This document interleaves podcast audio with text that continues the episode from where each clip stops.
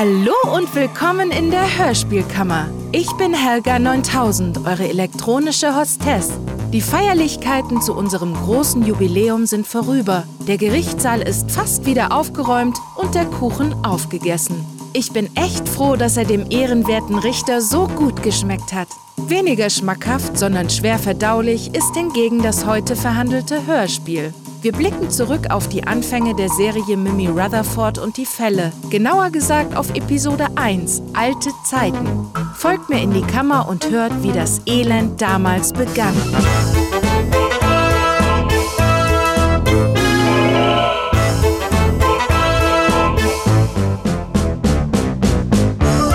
Hörspielkammer. Von und mit Michael Eickhorst und Dennis Rohling.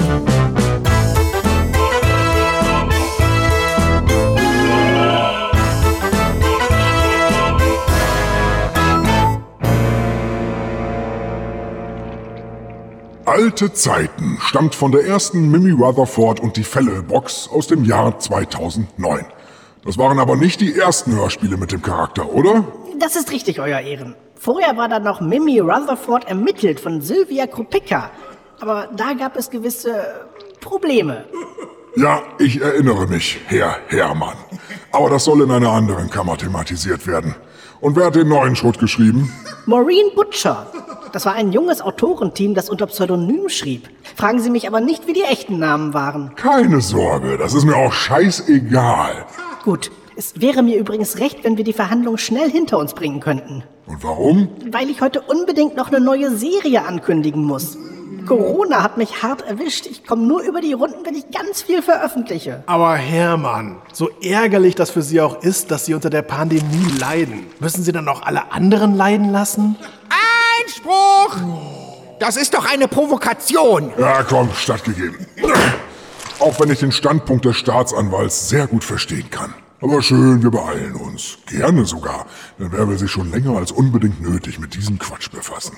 Keiner, Euer Ehren. Das war eine rhetorische Frage. Aber erfreulich, dass Sie es auch so sehen. Vielen Dank. Also, wie fängt das Hörspiel denn an? Wie läuft Mimi Rutherfords erster Auftritt in der Serie ab?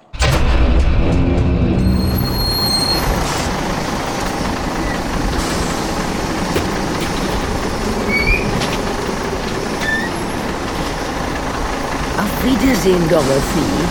Ich freue mich schon auf unseren nächsten Bingo-Nachmittag. Ich störe den Plausch der Damen ja nur ungern, aber ich habe leider nicht den ganzen Tag Zeit. Wäre also nett, wenn Sie sich ein wenig beeilen würden. Sie ungehobelter Flegel, eine ältere Dame so zu scheuchen. Sie sollten sich schämen. Wenn ich Feierabend habe, gern. Und nun, wenn ich bitten darf, würde ich gern weiterfahren. Unverschämtheit. Komm gut nach Haus, meine Liebe. Bye, bye. Was für eine Kälte. Kriegt sofort in die Glieder. Da hilft nur eine Tasse heißer Tee. Ja, oder noch besser ein schöner Schlag in die Gerontenfresse. Was für ein beschissener Auftakt. Ja, das ist echt großes Kino. Herrlich, wie unsere Heldin hier eingeführt wird. Nicht etwa als pfiffige Dame, die uns beeindruckt oder Sympathiepunkte sammelt. Nein, als nervige Alte, die erst den Ausstieg des Busses blockiert und dann noch den Fahrer anpupt, als der sie zu Recht darauf hinweist.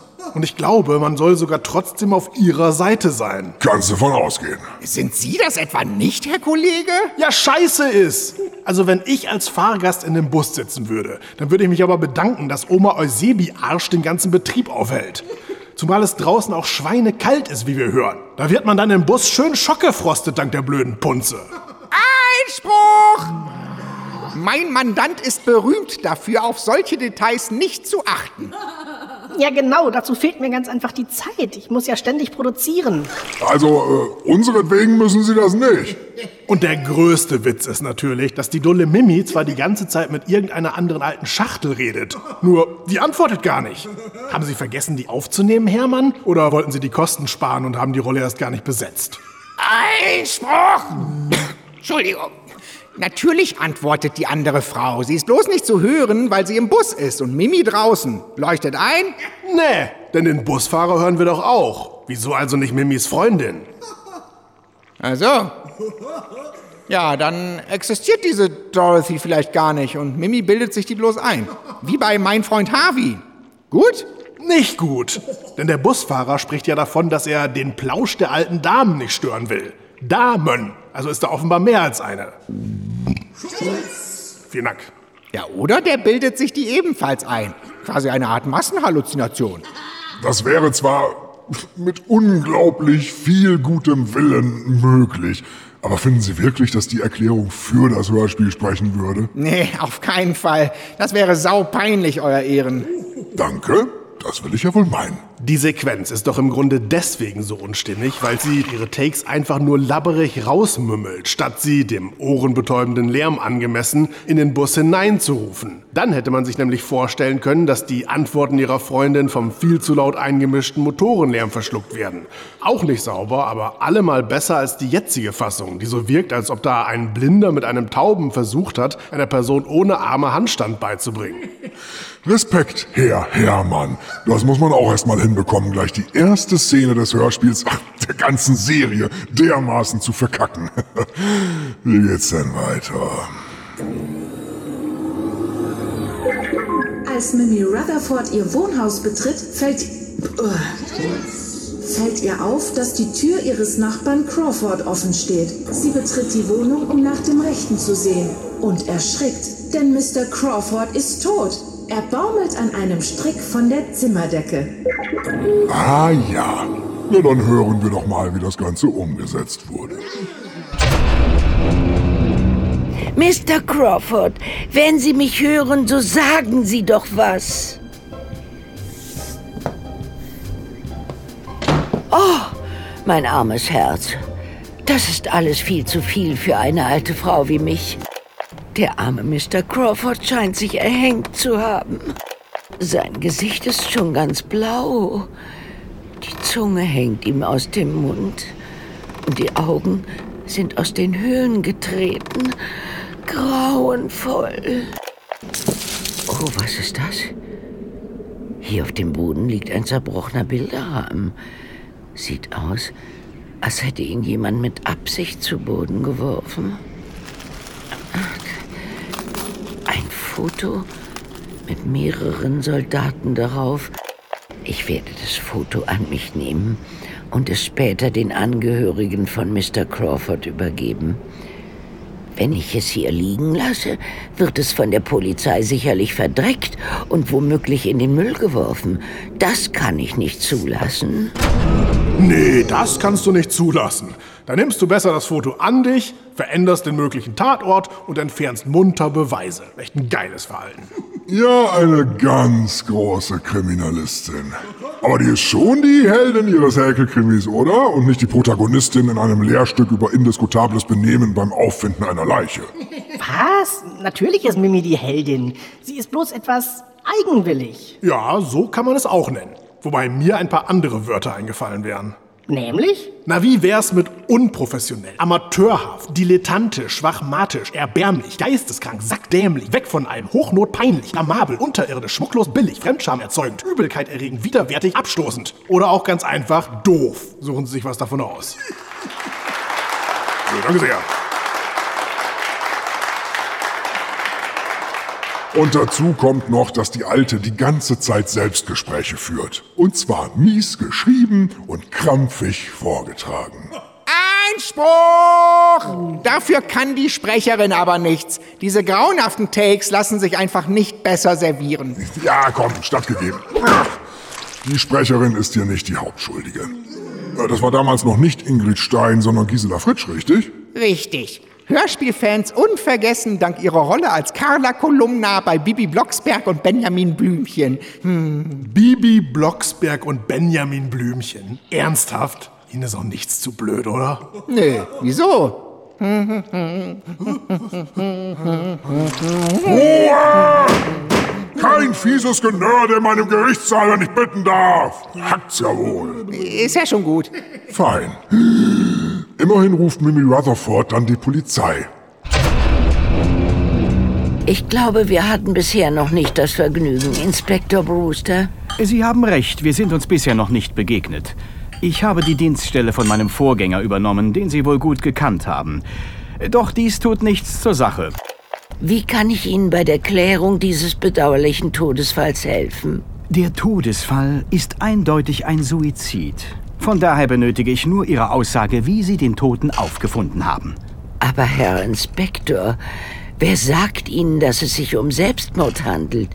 Ich habe eher die Vermutung, dass es sich um einen Mord handelt, den jemand zu vertuschen versucht. Die blauen Flecken an den Armen von Mr. Crawford sehen nicht so aus, als habe er sie sich selbst zugefügt. Sie haben wirklich eine blühende Fantasie. Diese Flecken können von überall herstammen.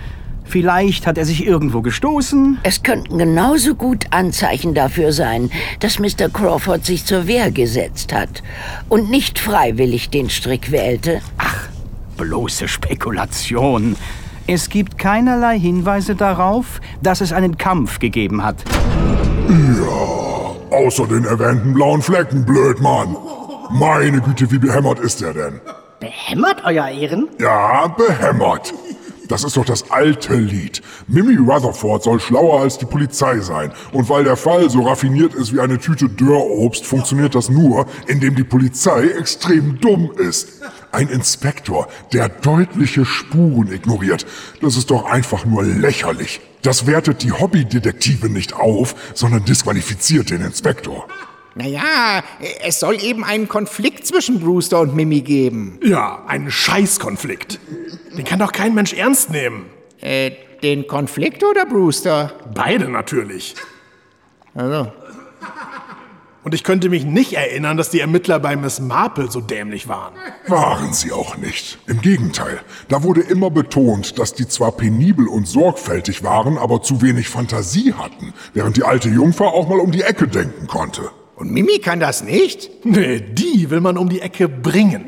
Das ist ein riesiger Unterschied. Ach ja, und was das Thema Kampfspuren angeht, hieß es nicht vorhin noch, dass der Bilderrahmen so aussah, als ob er absichtlich zu Boden geschleudert worden sei? Ich weiß zwar nicht, woran man das erkennen können sollte, aber wenn man es kann, dann müsste das Brewster doch überzeugen. Ich fürchte, den überzeugt gar nichts. Na toll.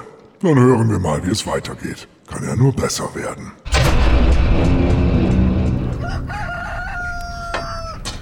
Für eine furchtbare Nacht. Die Worte dieses ungehobelten Inspektors haben mich um meinen Nachtschlaf gebracht. Früher hätte es so etwas nicht gegeben, eine alte Frau als schrullig zu titulieren und ihr eine zu lebhafte Fantasie zu unterstellen. Eine Unverfrorenheit. Eine gute Tasse Tee wird nun genau das Richtige sein, um meine Lebensgeister wieder zum Leben zu erwecken. Da fällt mir ein, in meiner Manteltasche habe ich immer noch das Foto aus dem zerbrochenen Bilderrahmen von Mr. Crawford. Ich werde das Foto kurz über den dampfenden Teekessel halten. Mal sehen, was passiert. So, es beginnt sich zu lösen. Ja, so geht es. Vorsichtig, ganz vorsichtig. Jetzt habe ich es. Na nun, was ist das? Könnten das... Ja, sicher. Das sind Ziffern? Ja, bestimmt die Fibonacci-Folge für ein tolles Crossover mit Offenbarung 23. Einspruch! Das wäre gar nicht toll. Ja, dann war das wohl Ironie. Äh, und es wurde im Übrigen nicht besser. Nee, super Szene. Konnte man auch nicht anders lösen als durch ein elendlanges, ungelenkes Selbstgespräch. Müssen sich da nicht sogar Sie für schämen, Hermann? Was? Nee, ich schäme mich nie. Sonst hätte ich ja damals nach den ersten Hörspielen gleich wieder aufhören können. Und wir hätten es Ihnen alle gedankt. Aber was hätte ich denn tun sollen, Euer Ehren? Es gab ja damals keinen Erzähler. Und wie wäre es mit einem Ansprechpartner für die alte Schreckschraube gewesen? Ich verstehe zwar, dass die wegen ihrer ätzenden Art keiner treffen will, aber hier hätte sie doch ausnahmsweise Besuch haben können, oder? Welche Kriegsblinden oder sonstige Versehrte, die nicht wegrennen können. Das ging ja nicht. Ich musste halt Sprecher sparen. So, so. Und wie geht es weiter? Mit einer Szene, in der Mimi ihren bekannten Colonel Rollins besucht und nach dem Code fragt. Was? Und der konnte nicht schon eine Szene früher dabei sein, um uns das furchtbare Selbstgespräch zu ersparen? Warum denn nicht? Tja, keine Ahnung. Oh, Mimi, meine Liebe, was für eine Überraschung. Wie komme ich zu dieser Ehre? Normalerweise kündigst du mir deine Besuche doch vorher immer an. Clifford, ich brauche deine Hilfe. Oh, so kurz angebunden kenne ich dich eigentlich nur, wenn du wieder in irgendwelchen Ermittlungen steckst. Aber jetzt komm erst mal hinein, bevor du dir noch den Tod holst. Zum Durchwärmen gibt es jetzt erstmal einen wirklich ausgezeichneten Sherry. Clifford, du weißt einfach immer ganz genau, wonach mir gerade der Sinn steht. Als ob du Gedanken lesen könntest.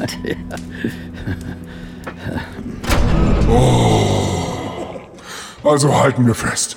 Mimi Rutherford ist eine nervige Alte, die alle im Bus zwingt, in der Kälte zu warten, bis sie sich endlich ausgetratscht hat und sich dann auch noch mit dem Fahrer anlegt. Sie führt schwachsinnige Selbstgespräche in epischer Breite, sie lässt potenzielle Beweismittel verschwinden und legt sich grundlos mit der Polizei an. Ach ja, und versoffen ist sie auch noch. Und das alles in den ersten paar Minuten des ersten Hörspiels. Nee, echt eine tolle Ermittlerin. Wieso gibt es von der Serie eigentlich 50 Folgen? Was stimmt denn mit dieser Hörspielwelt nicht? Was ist nur schiefgelaufen? Ach, Euer Ehren, fragen Sie lieber, was nicht schiefgelaufen ist.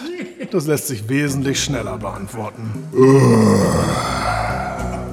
Und das war es für heute. Wir verlassen die Hörspielkammer, denn wir konnten uns ein gutes Bild von den Qualitäten der Ermittlerin Mimi Rutherford machen. Den nicht vorhandenen Qualitäten versteht sich. Und mit dieser erschreckenden Erkenntnis endet eine Woche voller Schrotthörspiele. Am Montag geht es bereits weiter. Womit wird jetzt noch nicht verraten. Tschüss und bis bald, eure Helga 9000. Und nie vergessen, Hörspiel verjährt nicht.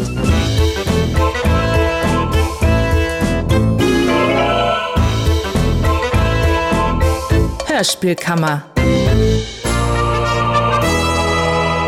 Und mit Michael Eickhorst und Dennis Rohling. Neue Folgen jeden Montag, Mittwoch und Freitag. Achtung! Die Mittwochshörspielkammer gibt es exklusiv bei Patreon. Die Adresse lautet patreon.com slash Hörspielkammer.